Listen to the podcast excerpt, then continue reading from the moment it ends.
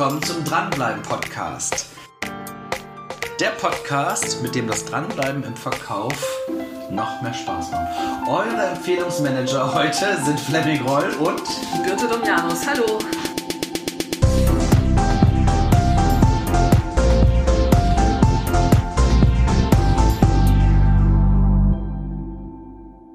Hallo Birte.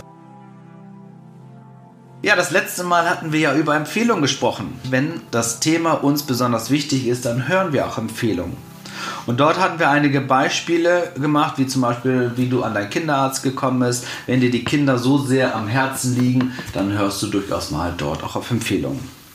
Hier möchten wir ein bisschen tiefer einsteigen. Empfehlungsmanagement ist auch eine Art von Akquise. Was genau, Fleming, bevor wir jetzt weiter reingehen, was genau ist Akquise?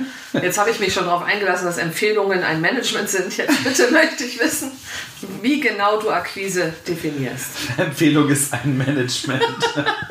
ja, viele meinen ja, dass Akquise oder Akquisition bedeutet nur die Gewinnung von neuen Kunden. Das heißt, was ich da mache, um neue Kunden zu bekommen. Ich ahne, dass das nicht alles ist. Natürlich nicht. ich bin der Meinung, dass auch der Ausbau des Potenzials bei Bestandskunden und die Rückgewinnung von bereits abgewanderten Kunden eine Art von Akquisition ist. Das heißt, wir haben im Bereich Akquisition drei Parts. Einmal die Gewinnung von neuen Kunden, dann der Ausbau des Bestandskunden, dass er mehr kauft, dass er weitere Produkte kauft, dass er bei mir bleibt und dann auch die Rückgewinnung von bereits abgewanderten Kunden. Und welche Akquiseformen gibt es jetzt? Ja, die sehr bekannteste ist natürlich die telefonische Kaltakquise, also den Hörer in die Hand nehmen und potenzielle Neukunden kalt anrufen. Oh. Wird das noch gemacht? Du kriegst gerade eine Gänsehaut. Ja, ich denke gerade an Telefonanrufe mit unterdrückter Nummer und solche Geschichten. Wird das noch gemacht tatsächlich? Ja, es ist natürlich auch bei den äh, Angerufenen nicht besonders beliebt. Also Nein. es wird durchaus noch gemacht. In einigen Bereichen macht das auch Sinn. Ich beobachte allerdings auch hier eine große Wendung am Markt. Es sieht also so aus, dass wenn gar kein Bezug da ist oder der Entscheider einen konkreten Anlass erkennt, dass die dann nicht mehr angerufen werden wollen. Die, mittlerweile sind die Sekretärinnen so gut geschult, dass es einfach schwerer wird, Entscheider anzurufen, es sei denn, ich kann ihr genau sagen, klipp und klar genau sagen, warum ich ihn jetzt anrufe. Und da glaube ich, dass das Thema Netzwerken, was wir im vorherigen Podcast schon hatten, da auch noch wichtig ist, weil wenn ich mein Netzwerk aufgebaut habe und eine Beziehung herstellen kann, fängt die Telefonakquise wieder an, äh, Sinn zu machen. Aber es hat ja mittlerweile keiner mehr so ein richtiges Alleinstellungsmerkmal.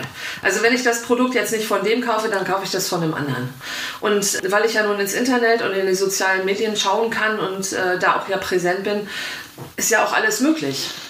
Genau. Und darauf ist es wichtig, dass ich auf die veränderte neue Situation reagieren muss und dass auch die Verkäufer heute anders reagieren sollten und sich darauf einstellen sollen. Welche Möglichkeiten der Akquiseform gibt es denn dann noch?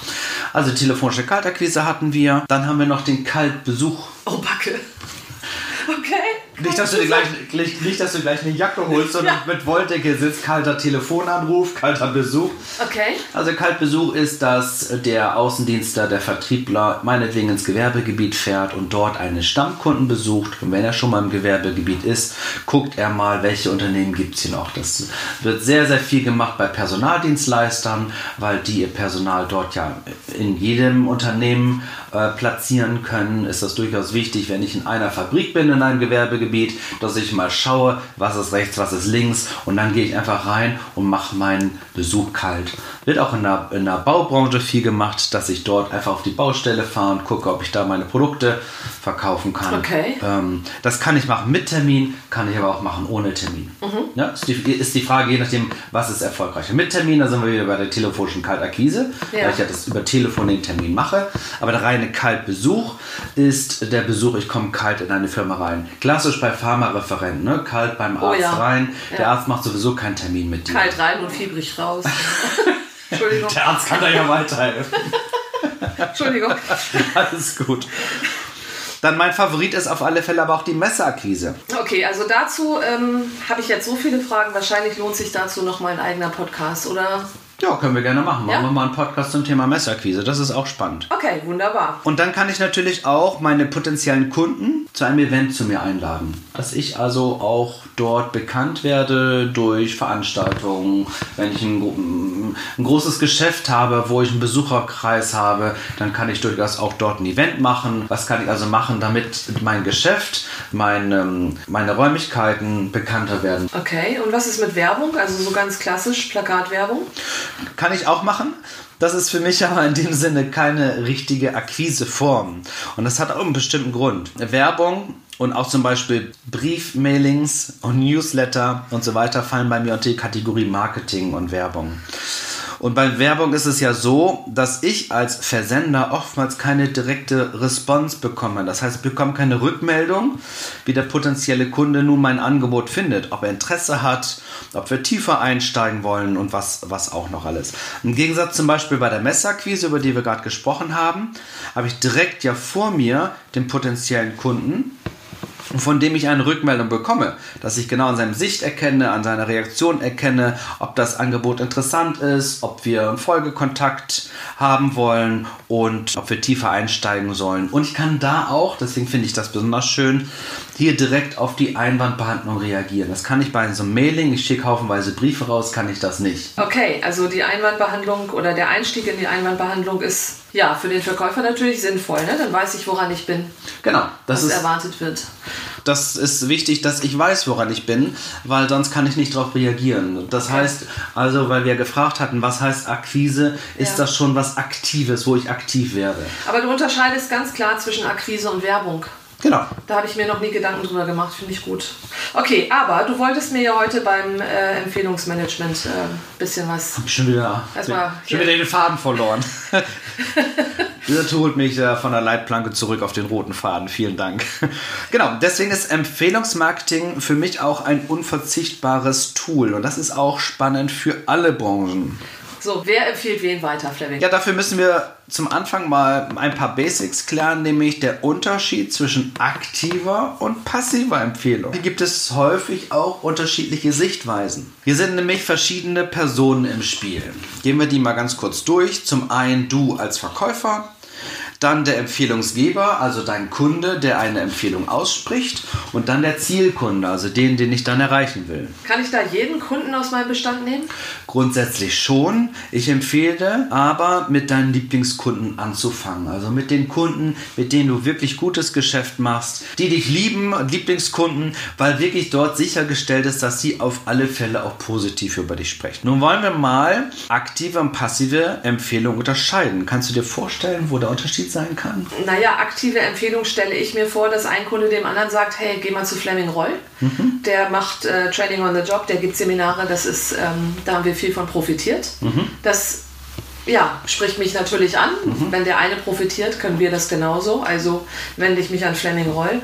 Passiv würde ich jetzt äh, vermuten, irgendwie. Ähm, ich habe kein, ja, passiv mehr so Internet vielleicht, ne? Ich habe mal geguckt, wer bietet was an oder liege ich liege ich wahrscheinlich total falsch. Naja, weil wir sind ja da bei Empfehlungen. Ja, aber passive Empfehlung wäre ja tatsächlich, also nach meinem Verständnis aktiv, wenn mir jemand, wenn mir mein Gegenüber was empfiehlt und passiv, ähm, ja, wenn ich mir selber die Informationen irgendwo, nein, Leider nicht. ich habe versagt. Birte guckt ganz traurig, weil ich Ja. gerade mit dem Kopf geschüttelt habe. Entschuldigung. Also hier Ihr muss. seht ja nicht, wie er den Kopf schüttelt. Nein, ich bin eigentlich ganz lieb. Okay, schieß los. Hier müssen wir gucken, wer hier aktiv wird und wer passiv bleibt. Und das Ja. ist alles aus Sicht des Verkäufers zu sehen. Okay. Das heißt, wenn der Verkäufer aktiv wird, sprechen wir von aktiver Empfehlung. Und wenn der Verkäufer passiv bleibt, sprechen wir auch von Empfehlungen. Und es muss natürlich, wir nehmen wieder diese drei Personen. Das heißt, wenn ich jetzt einen sensationell guten Job mache, mein Kunde ist begeistert, Ja. und er spricht von sich aus positiv bei einer dritten Person über mich. Ist das aktive oder passive Empfehlung? Das ist dann passiv. Genau, weil ich ja nicht aktiv werde. Also lag ich eben komplett falsch. Alles gut, alles gut. Wir lernen ja gerade dazu. Ist ja auch ein, ein, durchaus ein Podcast, wo gelernt werden darf. Ja, immer, immer auf Birtes, immer auf Nein. Birtes Rücken. Ja, alles gut. Okay, das ist passiv, ja. Das, Genau. ähm, ich habe die Perspektive vertauscht eben, ne? Alles gut. Ich habe nicht aus Verkäufersicht gedacht. Ja, genau. Macht ja. nichts. So, nun ist die große Schwierigkeit, wie wir das jetzt hinbekommen, dass wir aktiv werden. Weil ich als Verkäufer habe ja ganz gerne das Ruder in der Hand. Ja, ich gucke mir meine Zielkunden an und schaue dann auch, wie ich aktiv werde. Das heißt, ich mache das anders, dass ich Kontakt aufnehme zu meinem Lieblingskunden. Okay. Das gucken wir uns in einzelnen Phasen gleich mal an. Vorab habe ich aber noch mal eine andere Frage. Wie ist es denn, wenn ich jetzt eine Visitenkarte über den Tisch schiebe und dem Kunden sage, empfiehl mich doch mal weiter? Ist das dann aktive Empfehlung? Was schätzt du? Nö. Genau, wer wird jetzt aktiv? Du bist ja, mein Gegenüber muss genau, aktiv werden. Mein Gegenüber, mein Kunde muss aktiv werden. Ist das nicht zu schwammig? Genau. Das heißt, viele meinen, aktive Empfehlung ist Visitenkarte über den Tisch schieben und ich bin der Meinung, dass es falsch ist, weil jetzt muss ja der Kunde aktiv werden, muss die Visitenkarte nehmen. Ist zu unverbindlich, ne? Genau. Das heißt, ja. ich selbst als Verkäufer kann das nicht steuern. Ich kann das machen, das ist ja nicht falsch. Ich muss nur gucken, welchen Erfolg habe ich dabei. Habe ich Erfolg damit, wenn ich immer meine Visitenkarte über den Tisch schiebe, ja? Das ist nicht messbar einfach, ne? Das ist nicht berechenbar für mhm. dich. Ja. Das heißt also, aktives Empfehlungsmanagement ist die klassische Empfehlungsfrage beim Kunden stellen, über die wir hier Menschen ansprechen wollen. Und passives Empfehlungsmanagement ist die sogenannte bekannte Mund-zu-Mund-Propaganda. Ich mache einen sensationell guten Job, der Kunde ist begeistert und über Mund-zu-Mund-Propaganda spricht er dann bei anderen Menschen positiv über mich. So, und wie mache ich das als Verkäufer jetzt, dass das so weit kommt? Genau, das heißt, du bist in einem klassischen Verkaufsgespräch mit deinem Lieblingskunden, ja, den hatten wir ja gerade empfohlen. Und wenn er in diesem Gespräch einen Abschluss getätigt hat, steigst du mit der Empfehlungsfrage ein. Das heißt, ich habe euch mal ein Beispiel mitgebracht. In meinem Trainingsprogramm habe ich fünf verschiedene Frageformen und fünf verschiedene Empfehlungsfragen. Aber hier denke ich mal, reicht euch erstmal eine, dass ihr wisst, wie man das machen kann. Ich nenne das auch ganz gerne die Feedback-Frage, da ich hier mit einem Feedback starte. Das heißt, eine kleine Kurzfassung könnte zum Beispiel sein, toll, lieber Kunde, dass Sie mir erneut das Vertrauen geschenkt hat, weil ich davon ausgehe, wenn er einen Abschluss tätigt, schenkt er mir das Vertrauen. Das wäre die Phase 1. Ja. Die Phase 2 ist, was sind denn die drei Gründe, dass Sie mir erneut das Vertrauen geschenkt haben. Drei Gründe gleich? Genau, ich bin der Meinung, dass wenn ich nach den drei Hauptgründen frage, dass ich da eine andere Qualität von Antworten bekomme. Also wenn ich nur frage, warum haben Sie jetzt bei mir gekauft?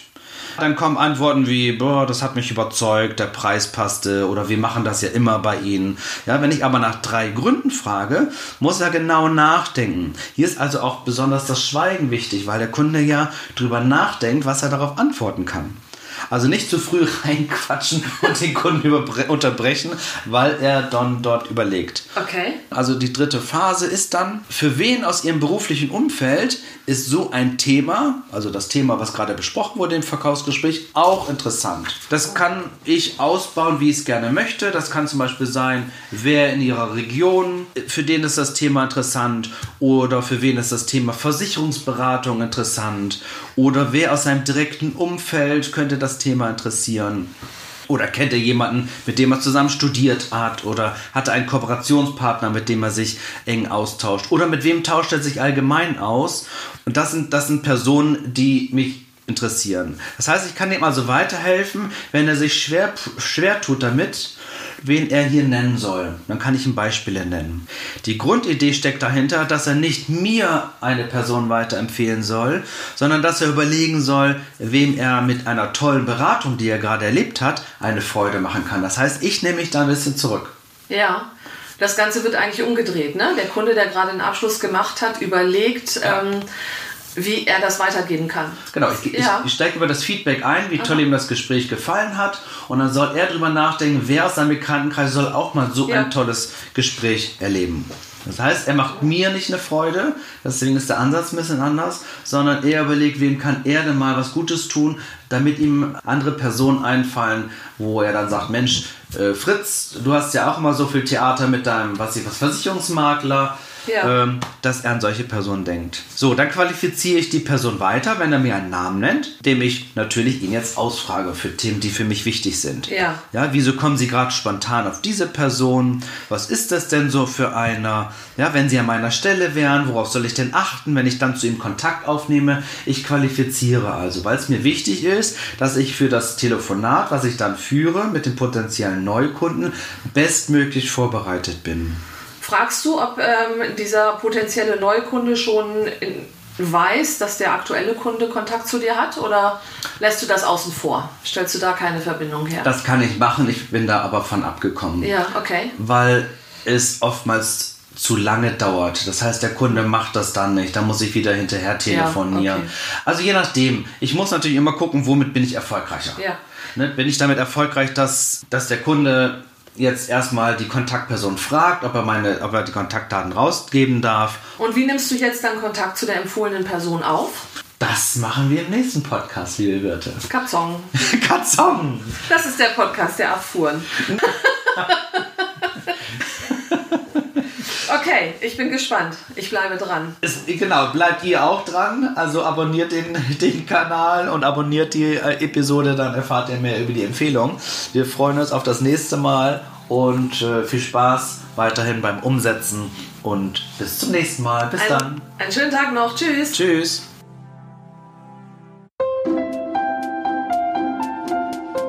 Erst einmal möchte ich ein herzliches Dankeschön sagen, dass du dir diesen Podcast angehört hast. Und als Verkäufer und als künftiger Dranbleiber empfehle ich natürlich, diese Serie zu abonnieren. Weil nur wenn du regelmäßigen Content bekommst, dich im Verkauf weiterbildest und auch neue Informationen bekommst, um besser zu werden, wirst du zum klassischen Dranbleiber. Wenn euch diese Serie gefallen hat, freuen wir uns natürlich über eine 5-Sterne-Bewertung. Weitere Informationen gibt es auf anderen Kanälen. Ihr könnt mir gerne folgen, auf Facebook, auf Xing. Ich freue mich darauf. Herzliche Grüße, euer Fleming.